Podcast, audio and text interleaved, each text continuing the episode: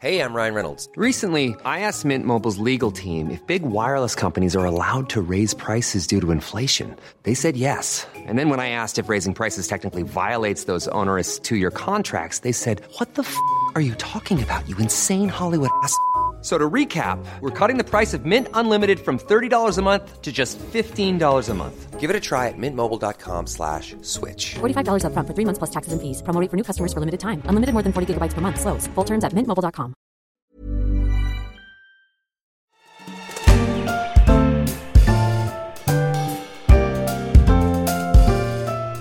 Le gaspillage alimentaire, c'est une réalité que plus personne ne nie. Rien qu'en France, ce sont 10 millions de tonnes d'aliments consommables qui partent chaque année à la poubelle. De nombreuses startups, notamment françaises, s'attaquent avec succès à ce problème fondamental. Too Good To Go est l'une d'entre elles et son appli compte désormais 10 millions d'utilisateurs en Europe. Je suis Guillaume Brégeras, vous écoutez La Story, podcast d'actualité des échos, et je vous emmène à la rencontre de sa fondatrice, Lucie Bache, qui me reçoit chez elle pour me confier les recettes de succès de cette toute jeune entreprise. Lucie, bonjour. Bonjour. Nous sommes à Paris, chez toi, donc merci de me recevoir déjà. Avec plaisir. La trajectoire que tu as aujourd'hui, est-ce que tu pouvais l'imaginer quand tu étais encore en école d'ingé ou euh, est-ce que voilà, est-ce que c'est quelque chose que tu avais en tête déjà et est-ce que c'est conforme à, à tes attentes? Euh, non, clairement pas. Je pense que je m'attendais pas du tout à ça. En fait, moi, j'ai fait, euh, j'ai fait école d'ingé parce que au lycée, j'étais bonne en maths et en physique et je savais pas ce que je voulais faire. Donc, on m'a dit fais prépa. J'ai fait prépa, j'ai eu mon école, j'ai fait mon école. Et ensuite, mon école proposait des doubles diplômes. Je suis partie faire un double diplôme en Angleterre pour parler mieux anglais. Et ensuite, j'ai été recrutée par un géant de la- de l'agroalimentaire. J'étais intéressée par l'alimentation. Et donc, j'y suis allée aussi euh, à fond. Et en fait, euh, c'est qu'à 22 ans, euh, après avoir passé un peu plus d'un an et demi chez Nestlé, que j'ai commencé à me poser la question, mais, mais en fait, qu'est-ce que j'ai envie de faire? Et, en fait, si tu veux, j'avais vraiment suivi les rails sur lesquels la société te met en disant voilà ce qu'il faut que tu fasses dans la vie pour être quelqu'un de bien, entre guillemets. Et j'ai fait tout ça, j'ai coché toutes les cases sur mon CV. Et en fait, je me suis jamais posé la question de euh, mais en fait, comment est-ce que moi j'ai envie de contribuer? Qu'est-ce que j'ai envie de faire? J'ai toujours fait plein de choses, plein de projets, plein de trucs que j'avais envie de faire. Mais c'est vrai que quand tu arrives dans la vie active, euh, là, tu te retrouves. euh, on a la chance, moi, moi, mes amis, de, de, de se retrouver avec des, des possibilités infinies. Et là, tu te retrouves confronté au choix de qu'est-ce que j'ai envie de faire euh, du reste de ma vie. quoi. C'est plus euh, les années scolaires qui s'enfilent les unes après les autres. Tu n'avais jamais eu vraiment l'opportunité de te poser la question Non, clairement pas. Et je trouve qu'on te la pose pas du tout dans l'éducation, en fait. On te demande pas euh, comment est-ce que toi, tu as envie de contribuer, ou est-ce que, quelle est ta valeur ajoutée, ou est-ce que tu es bon, ou est-ce que tu es moins bon? Et, euh, et ça, en fait, cette question, du coup, bah, il m'a fallu euh, 22 ans pour commencer à me la poser. Quoi. Et qu'est-ce qui te faisait rêver à ce moment-là Alors, à ce moment-là, euh, donc je travaillais dans les usines de production de Nestlé. Euh, j'étais euh, responsable d'amélioration continue et donc j'étais sur la chaîne de production avec les ouvriers dans les usines à produire euh, du café, de l'eau, euh, de la nourriture pour animaux, euh, tous ces produits euh, géniaux pour la planète et pour la santé. Et j'habitais sur le parking de mon usine. Comment ça t'habitait sur le parking de ce usine? Alors, en fait, j'étais dans ces programmes, tu sais, accélérés euh, pour les futurs talents de l'entreprise où tu es en graduate programme. Et du coup, euh, ils te logent et tu bouges tous les six mois de mission et d'usine. Et du coup, j'étais logée sur le parking de mon usine. Donc, c'était très pratique pour aller au boulot le matin. Euh, par contre, au bout d'un moment, j'étais, mais qu'est-ce que je fais là, quoi? Et euh, c'était hyper inspirant parce que moi, je suis née à Paris, j'ai grandi ici. Euh, papa médecin, maman avocat euh, dans le 4e arrondissement. Donc j'avais aussi clairement besoin de me dépayser et de découvrir euh, le monde réel. Donc c'était top euh, d'aller habiter dans les petits villages en Angleterre avec des potes ouvriers d'usine qui, avaient, qui avaient passé toute leur vie là-dedans. Mais c'est vrai qu'au bout de deux ans, je me suis dit, j'ai vu comment est-ce que je change ça en fait. Parce que c'est pas un truc Parce que ton souhaite. job, c'était d'améliorer euh, la production, la productivité, baisser les coûts, j'imagine.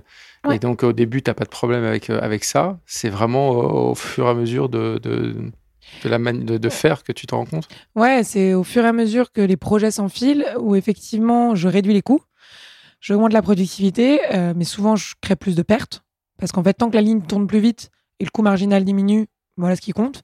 Donc du coup, euh, tu te retrouves à toi créer du gaspillage et surtout je me rends compte que les seules euh, mesures de succès qu'on suit, c'est des mesures effectivement de de coûts.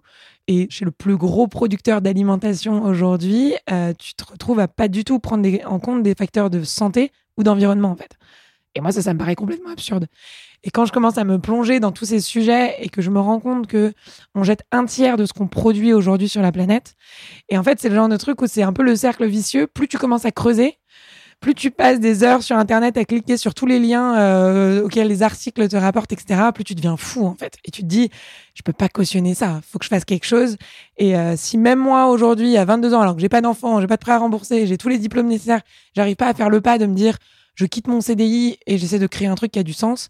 Qui va le faire en fait Et tu te poses pas la question de changer en interne, de faire changer les choses en interne? Bah si, en fait c'est pour ça à la base que j'ai rejoint Nestlé. Je me suis dit si j'arrive à faire bouger un mastodonte comme ça de 1%, tu peux avoir un impact énorme. Et je me dis changer les choses de l'intérieur, c'est incroyable. Et en fait très rapidement, je me retrouve confrontée à une boîte de 300 000 personnes qui fait que euh, tu rentres par la petite porte et euh, tu vas attendre. euh, franchement, si tu es très très bon, au bout de 10 ans, tu as peut-être une position qui te permet de commencer à faire changer les choses. Et euh, au bout de 10 ans, de toute façon, euh, t'as plus envie de faire changer parce que on te- il y a quand même vachement la notion de oui, mais on fait aussi vachement de choses bien. Et du coup, bah, tu te retrouves à, euh, à y croire. Et du coup, tu as de moins en moins envie de changer les choses, de moins en moins d'énergie. Et, euh, et franchement, moi, c'est mon manager chez Nestlé qui m'a dit reste pas là, quoi. et quand euh, c'est vrai que c'est cette discussion conseil. qui a un peu fait tilt, où il m'a dit moi, j'ai attendu. Et euh, aujourd'hui, j'ai deux enfants. Aujourd'hui, j'ai plus l'énergie. Et, euh, et je sais que je vais rester là toute ma vie, quoi. Et honnêtement, je te souhaite pas ça. Et c'était trop cool, en fait, de l'entendre de mon manager. euh, je ne le citerai pas parce que c'était clairement pas ce qu'il était censé me dire. Mais le fait qu'il me l'ait dit et qu'il m'ait dit euh, T'as une telle énergie, euh, va la mettre ailleurs, bah, ça, ça, ça a fait tilt dans ma tête. Et, et du coup, ça m'a permis de faire le pas assez rapidement. Et donc là, de, de Nestlé, tu pars tout de suite dans les, dans les ça? Exactement. Ouais, donc je démissionne de mon boulot. Euh, alors je, je donc j'avais quand même déjà en tête de faire de faire une application qui connecterait commerçants consommateurs. En gros, j'avais lu pas mal de choses dans mes lectures euh, chez Nestlé. euh, Comme je te dis, j'habitais sur le parking de mon usine, j'avais pas trop de vie sociale, donc j'avais beaucoup de temps. Euh, et j'avais lu notamment pas mal de d'articles d'environnementalistes, d'activistes qui disaient la seule chose qui peut sauver la planète aujourd'hui, c'est un mouvement de masse. C'est le fait que chacun commence à changer ses habitudes du quotidien et en fait tous ces petits changements qui font que demain on peut avoir un impact d'ampleur si on fait tous nos actions à notre échelle. Et c'est là que je me suis dit que le numérique et le digital et le fait qu'aujourd'hui on ait quasiment tous un smartphone dans la poche, bah, ça permet vraiment de connecter les gens au bon moment, au bon endroit. Et euh, typiquement, le problème des invendus des commerçants, c'est vraiment un truc complètement absurde parce qu'en fait, le boulanger, tous les soirs, il va jeter ses croissants, ses sandwichs, ses baguettes, etc. Alors qu'il y a des gens qui seraient ravis de les récupérer, il y a des gens qui ont faim, il y a des gens qui n'ont pas les moyens pour les récupérer. Et il suffit juste que au moment où il ferme et où il s'apprête à tout jeter, bah, il y a une personne qui arrive et qui récupère ses produits. Et du coup, ça, ça avait commencé un peu à germer dans ma tête. Je me suis dit, je suis ingénieur, je vais coder l'appli moi-même. Je me suis rendu compte que c'était beaucoup plus compliqué que ça, même si ça m'a vachement intéressé. J'ai vraiment, j'ai pris le, site du zéro, j'ai appris à coder en CSS, euh, HTML, euh, machin. Et euh, bon, je me suis rendu compte que ce serait pas forcément moi qui coderais l'appli jusqu'au bout, mais en tout cas, ça m'a permis de faire mûrir l'idée dans ma tête au fur et à mesure, en fait. Et donc, quand j'ai démissionné, j'avais vraiment cette idée en tête. J'avais aussi l'idée de enfin prendre du temps pour moi et de me dire j'arrête de vouloir tout enchaîner le plus, le plus vite possible et je me pose les vraies questions qui sont importantes pour moi. Et donc, quand je suis partie effectivement m'installer en Scandinavie, je me suis juste dit, je m'ouvre l'esprit le plus possible. Je m'étais interdit de postuler euh, à un quelconque job euh, pendant les six prochains mois et de vraiment euh, me être assez stricte avec moi-même, rencontrer un maximum de gens, mais pas me remettre dans un truc à plein temps Tout de avant. suite. euh, ouais, tout Et comment réagit ton entourage, tes parents euh? Bah, ils étaient un peu, euh, oh là là, qu'est-ce qu'elle fait encore? Je pense que ma mère m'a quand même demandé, quand je lui ai dit que j'avais déposé ma lettre de démission, elle m'a quand même demandé, mais t'es sûr que tu peux pas la reprendre et tout, c'est un peu précipité. Moi, je suis assez, euh, je suis très très très impulsive. J'ai refait un test de personnalité récemment où on note euh, plein d'attributs entre 0 et 10 et j'ai 10 en impulsivité. Donc, si tu veux, quand j'ai un truc en tête, euh, en général, ça passe à l'action deux minutes plus tard. Et c'est vrai que sur ma démission, j'étais assez euh, déterminée, quoi. Donc, ils ont pas hyper bien réagi, mais en même temps, encore une fois, j'avais tellement zéro risque, si tu veux. Je me suis vraiment dit, si dans six mois, je me rends compte que c'était une bêtise, que en fait, c'est top de bosser pour une grosse boîte, etc. J'ai le CV qui fait que je retrouverai hyper rapidement. Et donc, j'étais assez à l'aise sur le fait que je prenais pas trop gros risques, en fait. Et du coup, je me suis dit, par contre, si je le fais pas aujourd'hui, je prends le risque de jamais le faire. Et là, ce serait peut-être une bêtise. Et tu as des gens qui t'inspirent à ce moment-là un peu quand même? Bah, pour être tout à fait honnête, il y a un des trucs qui fait assez le titre dans ma tête aussi, c'est un discours de Steve Jobs aux étudiants de Stanford qui parle de, de lui en fait et qui dit que la chance qu'il a eue dans sa vie, c'est que très très tôt, il savait parfaitement ce qu'il voulait faire et que du coup, il s'est pas posé de questions, qu'il a mis toute son énergie, toute sa passion, tout son temps à faire ce qu'il avait envie de faire. Donc, il a quitté l'école, etc. Enfin, il est allé assez dans l'extrême. Et il leur dit, si j'ai un conseil à vous donner dans la vie, c'est que tant que vous n'avez pas trouvé votre passion, don't settle. Et acceptez jamais de vous mettre dans une vie où vous n'êtes pas capable de dire de quoi vous êtes passionné. Par contre, le jour où vous trouvez votre passion, là, vous pro- posez plus de questions non plus. Allez-y à fond et c'est là que vous serez successful, c'est là que vous serez heureux. Vous y gagnerez tout, quoi. Et c'est vrai que je me suis dit, j'ai 22 ans, j'ai aucune idée de ce qui me passionne et ça, c'est pas normal, quoi. Donc ça, ça a un peu fait tilt. Et ensuite, en arrivant en Scandinavie, j'ai rencontré plein de gens géniaux. Et notamment, je me suis pas mal impliquée dans le réseau qui s'appelle WeShare, d'économie collaborative. Euh, ils avaient euh, une antenne à Oslo avec une Française qui gérait ça euh, d'une main de maître, Myriam Bourré, qui est une nana incroyable, qui m'a énormément inspirée sur tous les sujets de l'alimentation aussi. Pourquoi euh, le- la Norvège à ce moment-là? Parce que mon copain est norvégien. D'accord. Et je me suis dit, quitte à quitter l'Angleterre, j'ai pas forcément envie de retourner en France. La Scandinavie, c'est quand même hyper inspirant dans les sujets qui m'intéressent, qui sont l'environnement, potentiellement l'alimentation, etc. Ils sont assez proches de la nature. Et donc, je me suis dit, euh, si c'est la France ou la Norvège, bah, autant commencer par la Norvège. À partir de ce moment-là, j'ai commencé à lire plein d'articles et à écrire des emails aux gens en disant Hello, est-ce qu'on peut prendre un café? Et en fait, c'était vraiment l'idée de rencontrer un maximum de gens. Et c'est vrai que je me rappelle très bien notre première rencontre avec Myriam Bourré, justement, qui m'a, elle, mis en contact avec encore 15 000 autres personnes. Et j'avais enfin le temps, en fait, de rencontrer ces personnes, de creuser ce qu'elles me disaient, etc. Et en fait, tous ces gens-là, je leur disais Est-ce que je peux aider? J'ai du temps, vous n'avez pas besoin de me rémunérer, allez-y. Et là, forcément, tu te retrouves impliqué dans 15 projets parce qu'une ressource gratuite qui est prête à se mettre dispo euh, dès demain, ça court pas les rues. Et donc, du coup, je me suis retrouvée à organiser euh, des conférences sur la blockchain, euh, me retrouver impliquée dans Open Food Network et à avoir des dizaines de kilos de pommes de terre, de carottes locales qui étaient livrées chez moi et du coup à rencontrer mes voisins de quartier qui venaient récupérer leurs fruits et légumes chez moi. Du coup, je me suis retrouvée dans tout un tas d'aventures géniales. Et quand j'avais la question fatidique de « Et toi, du coup, tu fais quoi dans la vie ?» C'est horrible de répondre à cette question quand Cette tu question est horrible quand déjà. t'es pas dans une box en fait. Et du coup, ce que je disais, c'est moi, je veux lancer une plateforme qui connecte commerçants et consommateurs pour permettre à tout le monde de lutter contre le gaspillage alimentaire. Et en ce moment, je cherche des développeurs. Donc c'était aussi un peu mon point d'accroche et du coup ça me permettait encore une fois de, bah, quand les gens me demandaient plus de détails sur l'idée, de la faire évoluer dans ma tête, etc. Et au fur et à mesure, en fait, assez rapidement, j'ai trouvé des gens qui étaient en train de faire exactement pareil que moi et qui cherchaient aussi euh, des gens euh, pour faire euh, le projet ensemble. Et du coup, bah, très rapidement, on a commencé à bosser ensemble et c'est là que Too Good To Go est né euh, hyper vite en fait, d'abord en Scandinavie. D'accord. Et comment tu, est-ce que tu te poses la question euh, de savoir si c'est un projet euh, entre pas philanthropique, mais en tout cas plutôt tourné vers vers le- le- la philanthropie ou ou l'économie du partage, en tout cas sans avoir de volonté de forcément gagner beaucoup d'argent, ou est-ce que tu comprends tout de suite que tu peux en faire une vraie entreprise? Alors, pas du tout, je prends conscience que je peux faire- en faire une vraie entreprise, je pense. Je suis vraiment, tu vois, dans cette optique de je fais des trucs que j'ai envie de faire et qui me semblent avoir du sens. Et j'ai la chance de pas avoir besoin de modèle économique tout de suite. Donc, euh, juste euh, profitons-en, quoi. Donc, quand je me lance euh, dans Too Good To Go et qu'on commence à, à tout donner dans cette aventure, on réfléchit même pas forcément directement à un modèle économique.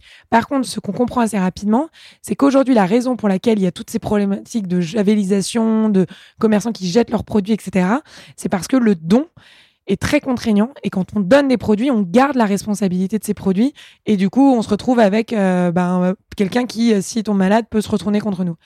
Et du coup, en fait, c'est l'achat, quel que soit le prix, qui fait qu'il y a un transfert de responsabilité et qui protège le commerçant. Et c'est là, en fait, qu'on se dit, bah, ces, ces invendus, on va les faire récupérer à un prix très réduit, ce qui protégera le commerçant et euh, impliquera les gens aussi, parce qu'à partir du moment où tu as payé même une toute petite somme, tu te déplaces et tu le fais, en fait. Tu vas jusqu'au bout. Et du coup, c'est à partir de là qu'on crée vraiment euh, le, concept de Too Good To Go. Et quand on commence à réfléchir à un modèle économique, bah là, pour le coup, il est tout trouvé. Sur des produits qui partaient à la poubelle, euh, et donc le commerçant récupérait 0 euros, il récupère une petite somme. L'utilisateur, il paye beaucoup moins cher que ce qu'il aurait euh, payé habituellement. Et nous, du coup, on prend une commission sur cette somme payée sur l'application. Ce qui te fait que tu as vraiment un modèle qui est gagnant, gagnant, gagnant pour les trois parties et qui peut vraiment avoir un impact d'ampleur sur le gaspillage alimentaire et donc sur l'environnement. Et c'est vrai que souvent, on me pose la question de, mais du coup, comment vous avez fait pour euh, définir le concept? Est-ce qu'il y a eu beaucoup d'itérations? Et quand je vois des entrepreneurs qui, au bout de deux ans, sont encore en train de trouver le concept, je me dis, waouh, on a quand même eu vachement de chance. En fait, le truc, c'est défini hyper naturellement, en fait. Et ton premier commerçant, tu, tu te souviens? Ah ouais, c'était euh, c'était compliqué. Donc mes premiers commerçants, en vrai, c'était en Norvège. Après, je suis vite revenue en France aussi, notamment au moment de la loi Garot en février 2016, où je me suis dit, on va parler du gaspillage alimentaire en 2016, il faut qu'on parle de Too Good To Go, en fait. Donc que ce soit en Norvège ou en France, je pense que les premiers commerçants, ils ont plus signé parce que je leur faisais pas de la peine, mais tu vois, ils se disaient, bon, la pauvre fille, elle essaie de tout donner pour son projet, on va lui faire plaisir, ça nous coûte rien, on va y aller, quoi. Mais en fait, clairement, ils y croyaient pas trop. hein. Moi, il y en a qui m'ont dit, Franchement, ça fait 20 ans que je jette. Il n'y a pas de solution. Je le sais. J'ai essayé d'appeler toutes les associations de Paris, euh, de France. Elles viennent pas. Donc, euh, clairement, c'est pas vous. Du haut de vos petites, euh, de vos 22 ans qui allait révolutionner la planète, quoi. Et du coup, c'est vrai que je leur ai dit, mais en vrai, ça vous coûte rien, essayez, euh, vous verrez bien, etc. Sans même moi y croire euh, complètement parce que je l'avais pas, enfin, ça fonctionnait pas à l'époque. On avait des problèmes de partout. On a vraiment fait les choses à l'arrache, je dirais. C'est un peu notre stratégie du début. Même dans notre, dans notre définition, notre histoire, c'est vraiment go et après think, quoi. Donc, euh, si tu veux, il y a vraiment le truc de on a un MVP, on y va. Merde, les gens, ils peuvent pas encore payer sur l'appli. Il y a plus de bugs que d'expériences qui se passent bien. C'est pas grave, on continue. Et du coup, c'est vraiment au fur et à mesure et avec nos commerçants, avec nos utilisateurs que l'appli, elle s'est, elle s'est créée et qu'elle s'est transformée au fur et à mesure, quoi. Et tu, tu commences par des commerçants de quartier autour de, autour de chez toi Ouais. que- ouais. J'ai vraiment fait tout le quatrième arrondissement et le onzième à vélo et je frappais à la porte de tout le monde, quoi. Même, euh, enfin, des restaurants qui n'ont aucun sens à être chez Too Good To Go aujourd'hui parce que euh, ils font tout à la commande et donc ils n'ont pas forcément d'invendu. Enfin, je savais, je savais rien en fait. Je, j'allais dans les bistrots, dans les brasseries. euh, alors qu'aujourd'hui, c'est des endroits où on va plus parce qu'on on sait que c'est pas eux qu'on peut aider, c'est plus ceux qui préparent en amont. Et donc, du coup, oui, je suis allée frapper à la porte de tout le monde. J'étais quand même en parallèle à Paris et à Lille parce que pour moi, c'était très important de montrer dès le début que ce serait pas une appli parisienne, bobo euh, pour les gens du 4e et du 11e. Je pense que mon expérience au fin fond de l'Angleterre m'avait vraiment appris, enfin, fait comprendre les gens qui ont un peu cette euh, haine des gens qui habitent la capitale et qui ne pensent qu'aux gens qui habitent dans la capitale. Et du coup, j'avais vraiment envie de montrer que l'idée, c'était que ça se développe sur tout le territoire et qu'on aille toucher tout le monde. Et donc, euh, bah, j'ai pris Lille parce que je connaissais bien cette ville et que c'était une heure de Paris. Et donc, je faisais des allers-retours. Et quand on a lancé, on a lancé en parallèle à Paris et à Lille. D'accord. Et comment tu fais pour aller euh, chercher tes premiers utilisateurs? Bah, ils viennent assez tout seuls. Ma première utilisatrice, ma vraie, c'est ma mère, qui a, qui a acheté tous les premiers paniers qui pouvaient être sur l'appli, euh, qui a démarché les premiers commerçants. Enfin, c'est vraiment la, la première fan de l'appli. Euh, mais à part ça, derrière, c'est en fait le jour où on lance, c'est une catastrophe parce qu'on a euh, même pas euh, 50 stores sur Paris et Lille réunis. C'est vraiment le tout début. Et je ne sais pas pour quelle raison, j'ai jamais compris pourquoi, mais on passe sur RTL à 5 heures du matin. Too Good To Go, euh, une appli qui permet à tout le monde de réduire le gaspillage, se lance dans toute la France, télécharger l'appli et sauver des repas. Donc là, si tu veux, on prend un pic de téléchargement, même à 5 heures du matin, euh, ça montre à quel point la radio c'est puissant. Enfin, un pic, je sais même plus si c'était euh, 20 000, 2000 ou 200 000. Enfin, c'était pas 200 000, c'est sûr. Mais en tout cas, un truc euh, beaucoup trop gros pour ce qu'on peut supporter. Et en plus, on dit dans toute la France ce qui est complètement faux à l'époque. Et du coup, on se retrouve avec une étoile sur l'App Store, rien à côté de chez moi, c'est nul. Et si tu veux, la, la chute des notes de l'application, c'est incroyable à quel point ça va vite, quoi. Et comment tu gères ça, du coup? Je gère pas du tout, en fait. Euh, je, je sais pas quoi faire. Je demande à tous mes copains de mettre des 5 sur l'application pour essayer de remonter la note, mais ça remonte très doucement. Donc, on, on est à 3,5 pendant longtemps euh, dans les débuts de l'application. Donc, après, c'est vraiment, je pense que Too Good To Go, c'est vraiment euh, formé et développé sur, euh, pour le coup, des ambassadeurs qui ont cru à fond. La raison pour laquelle je peux aller si vite dans les différentes villes, c'est parce que j'ai des étudiants qui me disent mais c'est génial, faut absolument qu'on le mette à Bordeaux, à Nantes, machin, et qui tout simplement commencent à démarcher des commerçants complètement bénévolement avec les pauvres flyers que je leur envoie et qui passent leur samedi après-midi euh, après les cours à aller démarcher leurs commerçants de leur ville. Et moi, je viens euh, deux jours à Bordeaux et je les rencontre et on passe deux jours à fond et on lance la ville en fait. Et ça se fait vraiment comme ça au fur et à mesure, ce qui fait que dès la première année, on a une dizaine de villes euh, lancées sur l'application qui vivotent avec euh, les bénévoles qui aident euh, au développement de Alors, j'ai combien de... T'es installé dans combien de villes en France aujourd'hui? Aujourd'hui, on a arrêté de les compter parce qu'on est vraiment installé dans toutes les grandes villes et beaucoup de petites et beaucoup de campagnes. En fait, aujourd'hui, on a 750 commerçants par mois qui nous contactent d'eux-mêmes. Donc, si tu veux, ça, ça nous permet vraiment de mailler tout le territoire. Et euh, c'est vraiment le bouche à oreille et les médias qui font que aujourd'hui, j'ai vraiment eu ce moment où tu as l'impression de pousser la boule en haut de la montagne en donnant toute ton énergie. Et d'un coup, en fait, tu arrives en haut de la montagne et la boule, elle commence à tourner toute seule. Et c'est vrai qu'on a lancé en, juin 2016. On a poussé euh, à fond pendant un an et demi en se disant est-ce qu'on va un jour y arriver? Moi, j'avais peur d'embaucher des stagiaires de six mois en me disant c'est pas cool s'ils finissent pas leur stage et que dans trois mois on n'existe plus, etc. Et mi 2017, c'est le premier CDI. Et après 2018, euh, là, ça commence vraiment à se développer. On sauve 500 000 repas en 2017, on en sauve 3 millions en 2018.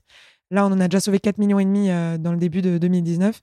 Et du coup, oui, c'est vrai qu'au bout d'un moment, les choses commencent à, à s'enchaîner les unes les autres. Aujourd'hui, on a plus de 5 millions d'utilisateurs. On a 10 000 de commerçants. France ou, En euh, France uniquement, d'accord. ouais. Et euh, avec les autres pays, parce que tu es présente aussi. Avec les autres pays, on en a 12 millions aujourd'hui. D'accord. Donc, en- et on est dans 13 pays en Europe. 13 pays en Europe. Ouais.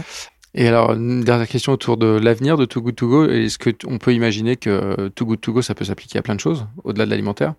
Euh, Yuka euh, a élargi son application aux produits cosmétiques. Est-ce que Too Good To Go peut s'élargir à d'autres produits? C'est le, le, le, dilemme du quotidien. Euh, oui, clairement. On a, je te le disais, on a une communauté de 5 millions d'utilisateurs aujourd'hui. On a une plateforme qui fonctionne. Donc on se pose la question tous les jours, là surtout quand on voit tout ce qui se passe sur l'industrie du vêtement, qui est quand même une industrie hyper polluante. Comment est-ce que demain tu trouves beaucoup plus de produits que des produits alimentaires sur Too Good To Go? Après, euh, encore une fois, on parlait de stratégie tout à l'heure. Aujourd'hui, on a énormément d'opportunités chez Too Good To Go parce que oui, on pourrait dupliquer ce qu'on fait sur l'alimentaire à tout un tas d'industries. Ce qu'on fait sur les commerçants de quartier, on pourrait aussi le dupliquer sur toute la chaîne alimentaire, en fait. Du gaspillage alimentaire, il y en a tout au long de la chaîne. Comment est-ce qu'on va aider les usines. Moi, j'ai vu énormément de gaspillage alimentaire chez Nestlé. Comment est-ce que demain, on les aide? Tous les producteurs et tous les fruits et légumes moches qui partent même pas le calibre, comment est-ce qu'on les aide eux? Les consommateurs, il y a 30% du gaspillage alimentaire chez, le consommateur. Comment on les aide davantage? Donc, il y a vraiment le... Soit on s'étend de manière euh, horizontale, soit on s'étend de manière verticale, d'un sens ou dans l'autre mais il y a aussi le, on est vraiment focalisé sur l'expansion géographique aussi aujourd'hui. Donc la question c'est plus vers où on va. Et c'est vrai que l'alimentaire c'est quand même ce qui nous paraît le plus urgent, ce qui est quand même ce qui nous paraît le plus absurde.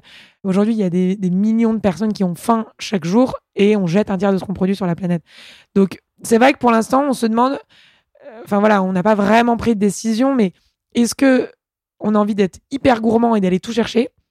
Ou est-ce qu'on a envie d'être hyper focus et de faire très très bien notre travail sur un sujet en fait Et ça, c'est un peu le, choix, euh, le, dilemme cornélien parce que clairement, tu as envie de faire les deux. Mais, euh, mais c'est pas sûr qu'on puisse faire les deux. Et du coup, euh, peut-être que ce serait plus sage de rester focus et de, de vraiment mettre fin au gaspillage alimentaire. Bon, bah, histoire à suivre. Merci beaucoup, Lucie. Merci à toi. La story, le podcast d'actualité des échos, c'est terminé pour aujourd'hui. L'émission a été réalisée par Willy Gann, chargé de production et d'édition Michel Varnet. La story est disponible sur toutes les plateformes de téléchargement et de streaming. Vous pouvez vous abonner et partager nos émissions. Pour l'info en temps réel, c'est sur leséchos.fr.